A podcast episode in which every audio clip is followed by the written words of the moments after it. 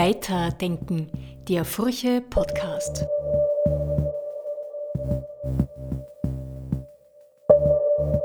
Ja, willkommen zur vierten Ausgabe unseres Podcasts, mit dem wir ein bisschen über die Tagesaktualität hinausdenken wollen. Wir sind die Wochenzeitung Die Furche und ich bin Doris Hellenberger. Am 26. Mai wird das Europäische Parlament neu gewählt und eine, die sich seit Jahrzehnten intensiv mit dem Zustand und der Zukunft Europas beschäftigt, ist Beate Winkler.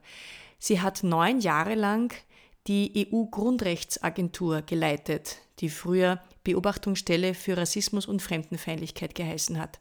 Jetzt ist sie vor allem als Künstlerin tätig, aber ein Political Animal ist sie gleichwohl. Gemeinsam mit Gleichgesinnten hat sie eine Plattform für eine demokratische, vielfältige Gesellschaft gegründet. Und nun fordert die gebürtige Dresdnerin, die heute in Wien lebt, in einem Aufruf ein Europa der Zukunftschancen und der sozialen Gerechtigkeit gegen Angst und Ungleichheit. Wie Wolfgang Laluschek, der in unserem letzten Podcast zu Wort gekommen ist, hat auch Beate Winkler im Rahmen des Naturpark Auszeit-Symposiums in St. Lambrecht gesprochen. Ihr Thema war die Sehnsucht nach Veränderung und die Frage, wie man Zukunftsbilder für ein neues Wir entwickeln kann. Diese Frage lässt sich natürlich auch auf ganz Europa übertragen. Gibt es ein gemeinsames Wir innerhalb der EU? Beate Winkler hat einige Anregungen in Ihrem Vortrag skizziert. Und hier kann man ihn nachhören. Stellen Sie sich vor, wir treffen uns in fünf Jahren, in sieben Jahren wieder und wir alle können sagen, ja, wir haben ein neues Wir in Österreich, wir haben ein neues Wir in Europa, ein Wir, das äh, uns vereint mit unserem Ich, mit dem Du, mit dem Wir, ein Wir, das Andersdenkende einschließt, Polarisierung überwindet. Was muss passiert sein, damit wir das sagen können? Diese Frage ist ein Kunstgriff aus dem Management, äh, ein Kunstgriff, weil der Blick aus der Zukunft uns eigentlich zeigt, in welcher Situation sind wir und wo sind Hebel zur Veränderung. Und da lade ich uns jetzt erstmal ein, einen Blick zu werfen auf die Situation, in der wir sind. Nach meiner Einschätzung, und ich beschäftige mich mit diesem Thema seit ziemlich vielen Jahren, sind wir in einer ganz tiefen Identitätskrise. Wir sind in einer Identitätskrise, weil diese tiefgreifenden Veränderungsprozesse, in denen wir sind, ob das Digitalisierung ist, ob das Globalisierung ist, ob das radikale Ökonomisierung unseres Lebens ist, ob das Klimawandel, äh, Schere zwischen Arm und Reich, Migration, Integration, alles findet zu gleicher Zeit statt. Und wenn zum Beispiel in Ihrer Organisation in allen Bereichen ein so tiefer Veränderungsprozess stattfindet, dann verliert diese Organisation ihre Identität. Und genau das findet jetzt statt. Und die Menschen spüren das, sie sind verunsichert, denn das Alte ist weg und das Neue ist noch nicht da. Und diese Verunsicherung wird aufgegriffen von Populisten, die genau diese Sehnsucht nach einfachen Antworten, diese Verunsicherung aufgreifen und sie instrumentalisieren. So haben die Menschen nicht nur Angst und Angst ist ein ganz wichtiges Gefühl. Also auch Fremdenangst ist etwas vollkommen Natürliches.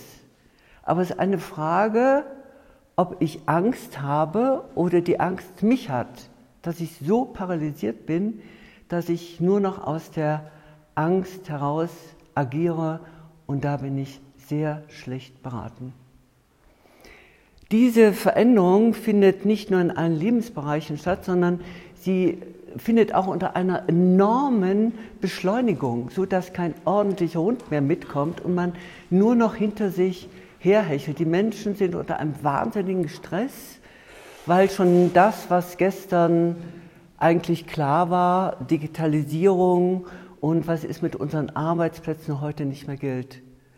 Und das verstärkt durch die vorwiegende negative Berichterstattung in den Medien, die sich in erster Linie immer noch nach diesem alten Glaubenssatz orientieren, Bad News are Good News, also schlechte Nachrichten sind gute Nachrichten und nicht verdeutlichen, dass wir eigentlich in der besten Periode der Menschheitsgeschichte leben, dass wir jede, jeden Grund haben, dankbar zu sein und zu teilen, dass wir uns auf das konzentrieren, was uns reich macht, eben die Natur, die Schöpfung. Und es ist unsere Aufgabe, die zu bewahren. All das findet eigentlich nicht mehr statt, sondern wir konzentrieren uns auf Bedrohungsängste. Man kann Veränderungsprozesse relativ gut gestalten, wenn man Zukunftsbilder hat, die faszinierender sind als die Abwehr, die mit jeder Veränderung einhergeht. Veränderung widerspricht unserem Sicherheitsbedürfnis. Wir alle reden über Veränderung, aber eigentlich will man sie nicht. Und nur mit Zukunftsbildern, die also faszinierender sind, die mir eine Energie geben, mich auf Neues einzulassen, schaffe ich das. Also das war nach dem Zweiten Weltkrieg der Fall. Es konnte eigentlich nur noch also besser werden. Es war für viele Menschen äh, nach dem Fall des Eisernen Vorhangs der Fall. Ähm, sie wussten, sie hatten eine Sehnsucht, wohin sie gehen wollen. Und diese Bilder haben wir heute nicht mehr. Also wir haben sie nicht für die Europäische Union, wir haben sie häufig nicht für uns selbst äh, weil wir auch nicht äh, Halt machen äh, und wir haben sie also auch nicht für Österreich und für Deutschland. Also wie man hört, also erstmal bin ich Europäerin, zweitens lebe ich seit mehr als 20 Jahren in Wien und drittens bin ich Deutsche. Also ich bin eine Brückenbildnerin. Also das ist die Situation. Und wie kann man diese Situation gestalten? Also die Frage nicht nur der Analyse, sondern was kann man ganz konkret tun. Und das Wichtigste ist erstmal Halt zu machen. Halt zu machen, sich Zeit zu nehmen, Halt zu machen, zuzuhören, Halt zu machen, äh, dass ich überhaupt schaue, wo bin ich, welche Ressourcen habe ich. Halt zu machen, was ist uns gelungen, aber auch Halt zu machen, um die Dinge neu zu betrachten. Und jetzt bitte ich meinen Partner, Pater Gerwig, so. Also wir haben nicht geübt. Das Ganze ist eine spontane Aktion. Halt machen, um die Situation vollkommen neu zu betrachten wie vor einem leeren weißen Papier. Auf diesem Papier steht nichts. Es ist nichts gezeichnet, es ist nichts angegeben, aber dieses Papier hat eine Kraft. Und es ist unsere Aufgabe, jetzt zu schauen, wie können wir neu denken, wie können wir neu fühlen haben wir die Kraft, um uns auf dieses weiße Papier einzulassen. Und das sollten wir. Denn wir sollten nicht die Antworten von gestern downloaden für die Fragen von heute und, morgen, sondern wirklich neu denken. Aber das bedeutet Offenheit für die Offenheit, dass wir dieses Papier in den unterschiedlichsten Farben, Formen bemalen, gestalten, äh, jeder sicherlich anders, aber es kann ein gemeinsames, großes, neues Bild von einem neuen Wir entstehen. Aber nur, wenn wir uns mit diesem weißen Papier konfrontieren, also Vertrauen haben in die Veränderung. Der äh, Managementforscher Otto Scharmer hat in seinem Buch Theorie U das ziemlich genau beschrieben, was es heißt, dieses Papier, dieses neue weiße Papier, was wir brauchen in Veränderungsprozessen, die wir nicht steuern können in ihrer ganzen Dimension, aber wir können sie mitgestalten. Das Wichtigste ist, dass wir dieses weiße Papier mit Offenheit begegnen. Das Wichtige ist auch, dass wir auf unsere Ressourcen schauen. Was haben wir? Was haben wir alles? Was ist uns gelungen? Äh, uns ist immenses gelungen. Wir haben die Europäische Union aufgebaut, das größte Friedensprojekt überhaupt. Das kann man nicht müde werden, es zu betonen. Wir haben einen Reichtum, der unglaublich ist. Wir haben eine vielfältige Gesellschaft, in der wir gut leben. Und Vielfalt ist eine Ressource. Richard Florida, der amerikanische Soziologe, hat belegt, dass die Gesellschaften, die wirtschaftlich erfolgreichsten sind, die die drei Ts haben. T steht für Technologie, die Technologie fördern. B, die Talente fördern, und zwar Talente von allen. Und C, die Toleranz fördern. Also Gesellschaften, die offen sind für das andere, das Fremde, sind immer erfolgreicher, weil die Auseinandersetzung mit anderen, mit Fremdheit immer Erneuerung, immer Innovation bedeutet. Für dieses weiße Papier, um es wirklich gut zu schauen, müssen wir auch etwas tun, was uns bis jetzt in vielen Bereichen ziemlich fremd war. Und zwar viel stärker auf Gefühle und auf Bedürfnisse achten. Wir haben durch dieses Cogito ergo sum ich denke, also bin ich, haben wir eine enorme Kompetenz in den Naturwissenschaften. Wir können zu Saturn, zu Mars fliegen, aber wie wir mit Angst, wie wir mit Neid, wie wir mit Hass umgehen, wissen wir häufig überhaupt nicht. Und gleichzeitig wissen wir aber, dass 80 Prozent aller unserer Entscheidungen rein gefühlsmäßig gefällt werden. Wir gehen eigentlich mit unserem eigenen Leben dilettantisch um, wenn wir Gefühle abspalten. Ein weiterer ganz wichtiger Punkt ist Vertrauen. Vertrauen in diesen Prozess. Wie äh, Reinhard Maria Rilke hat das wunderbar in einem Gedicht formuliert. Also, dass wir Vertrauen haben sollten, wie der Baum im Winter, der weiß, der Sommer kommt doch. Und dieses Grundvertrauen in das Leben ist das eigentlich, was uns trägt und worauf wir also auch bauen können, dieses ganz tiefe Vertrauen. Was wir weiter brauchen, um dieses Papier gut zu füllen, ist einen öffentlichen Diskurs. Einen ganz breiten öffentlichen Diskurs, in welcher Gesellschaft wollen wir eigentlich leben? Zu welchem Ich möchte ich mich entwickeln? Was möchte ich sein? Welches, wie möchte ich sterben auch. Es gibt fünf Dinge, die Menschen am meisten bereuen, wenn sie mit Tod konfrontiert sind. Das ist nicht, hätte ich doch eine Rolex gehabt, sondern hätte ich mir erlaubt, meine Gefühle zu zeigen, wäre ich doch meinen eigenen Weg gegangen, hätte ich mich mehr um meine Familie gekümmert, hätte ich mir erlaubt, glücklich zu sein. Das ist die Magie des weißen Papiers. Aber wir können auch zurückgreifen auf viele Erfahrungen, die uns jetzt nützen, um diesen Veränderungsprozess wirklich gut und wirksam und klug zu gestalten. Und das sind es im Wesentlichen sechs Elemente, die uns dabei helfen, wie wir Einstellungen verändern können, wie wir eine größere Offenheit für diesen Veränderungsprozess erreichen können. Und der erste Punkt ist, dass man Führung übernimmt und dass man politische Führung übernimmt und den Menschen sagt, wie ist eigentlich die Situation und worum geht es.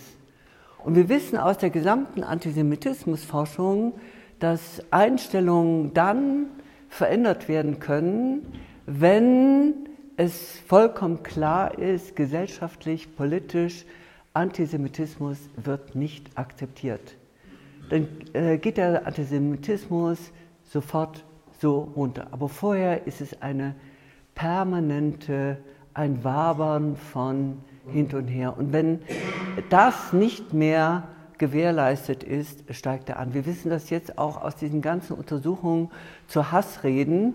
Wenn nicht ein klares Nein, das wird nicht akzeptiert, gewöhnt sich die Gesellschaft dran und wir werden immer hasserfüllter äh, und immer mehr wird möglich an Verletzungen, also gegenüber anderen. Der zweite Punkt ist, wir können Einstellungen verändern, wenn die unterschiedlichsten Gruppierungen von einer gemeinsamen Plattform aus mit einer Message auf ihre jeweiligen äh, Zielgruppen hin agieren.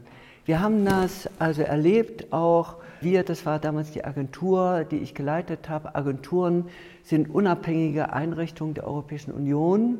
Die, zu, die sind alle dezentralisiert. Die EU-Grundrechtsagentur hat ihren Hauptsitz in Wien, aber sie ist zuständig für die gesamte EU. Ja, und wir haben verfolgt nach diesen London, sogenannten London Bombings äh, zum Beispiel, als diese Attentate in London mit, ich glaube, knapp 100 Toten waren. Da ging die Gewalt in London innerhalb von drei Wochen um das 500-fache hoch gegenüber Menschen, die anders aussahen. Und Tony Blair hat in diesem Kontext einen wunderbaren äh, Job gemacht. Er hat zusammen mit der islamischen Glaubensgemeinschaft, mit der Polizei, mit NGOs äh, sich in die Öffentlichkeit gestellt und, und hat gesagt, äh, Gewalt gegenüber Menschen, die anders aussehen, die anders denken, wird nicht akzeptiert und es ging sofort wieder runter.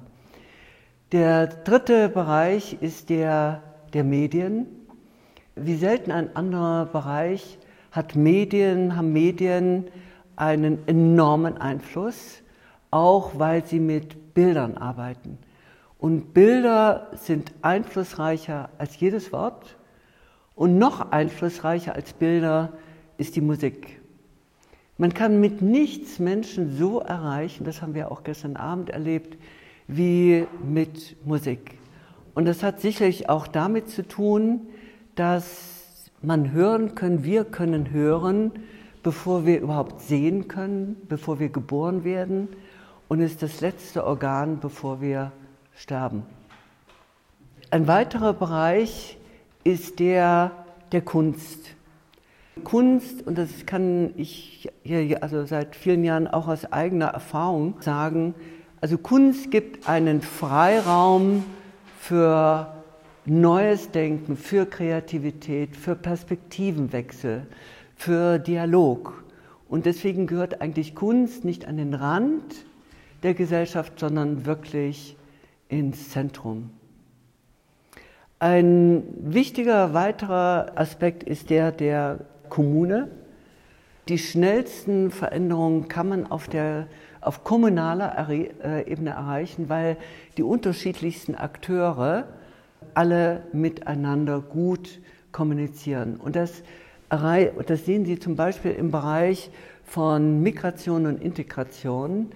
Erstmal gibt es das seit der Menschheitsgeschichte. Der Mensch hat Beine und keine Wurzeln, Beine um zu gehen. Und er verändert sich, das gehört zu uns. Wenn wir uns nicht verändern würden, wären wir tot.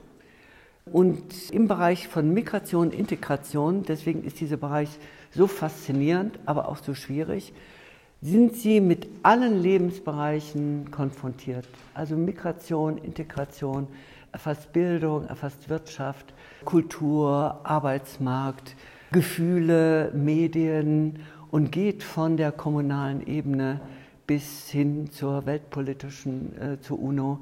Und hier brauchen Sie eben äh, das Zusammenspiel von ganz unterschiedlichen Akteuren. Und da können Sie einen Wechsel am schnellsten bereichen.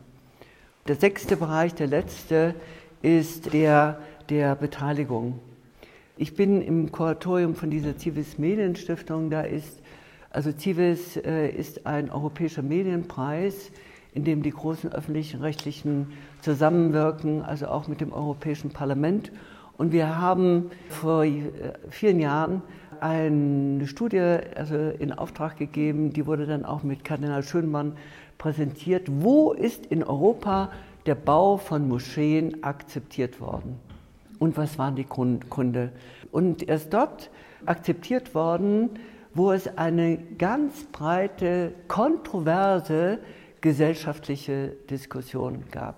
Also miteinander streiten, miteinander reden, also den Dialog mit Andersdenkenden zu suchen und raus aus der, aus der eigenen Echoblase ist eine der ganz entscheidenden Herausforderungen. Wir leben in einer Gesellschaft, wo der Dialog mit Andersdenkenden kaum mehr gesucht wird, sondern man fast nur noch in der eigenen Gruppe schmort und sich gegenseitig bewundert.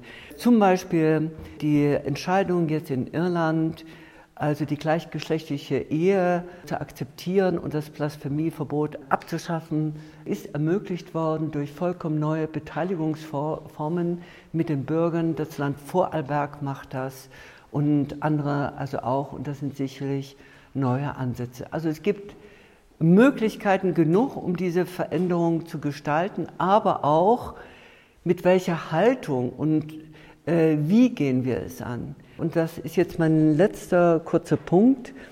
Von zentraler Bedeutung ist, dass wir Demokraten, sage ich, in einer Auseinandersetzung, in einem Dialog mit anderen wirklich die Deutungshoheit gewinnen, in welcher Gesellschaft wollen wir leben.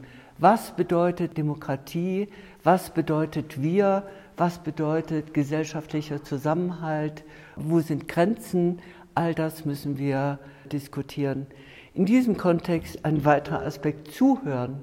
Die Kunst des Zuhörens von Menschen, die anders denken, anders fühlen und nicht sofort, willst du nicht mein Bruder sein, schlage ich dir den Schädel ein, sondern auch eine Offenheit für das andere, für das Fremde. Netzwerke bilden. Es gibt so viele Möglichkeiten, wo man sich anschließen kann oder etwas selber also gründen, auch um so etwas wie eine gemeinsame Weisheit zu erreichen. Ich alleine kann von hier bis hier sehen, mit Ihnen zusammen mehr als 360 Grad. Und diese Form von gemeinsamer Weisheit brauchen wir. Wir brauchen aber auch Langfristigkeit, wir brauchen Vertrauen, Glaubwürdigkeit, aber auch eine Glaubwürdigkeit und, und ein Vertrauen in uns selbst. Der Wandel hat in vielen Bereichen begonnen. Der Wandel bei dem Wir, der Wandel bei, bei uns selbst. Aber grundlegend ist das Vertrauen in uns selbst und in unserer Handlungsfähigkeit. Wir haben mehr Möglichkeiten, als wir denken. Wir können den Wind nicht ändern, aber um mit Aristoteles zu sprechen, wir können die Segel anders setzen. Und das können wir hier sicherlich an einem solchen Zauberort wie in St. Lamprecht und in einer neuen Form von Gemeinsamkeit. Danke.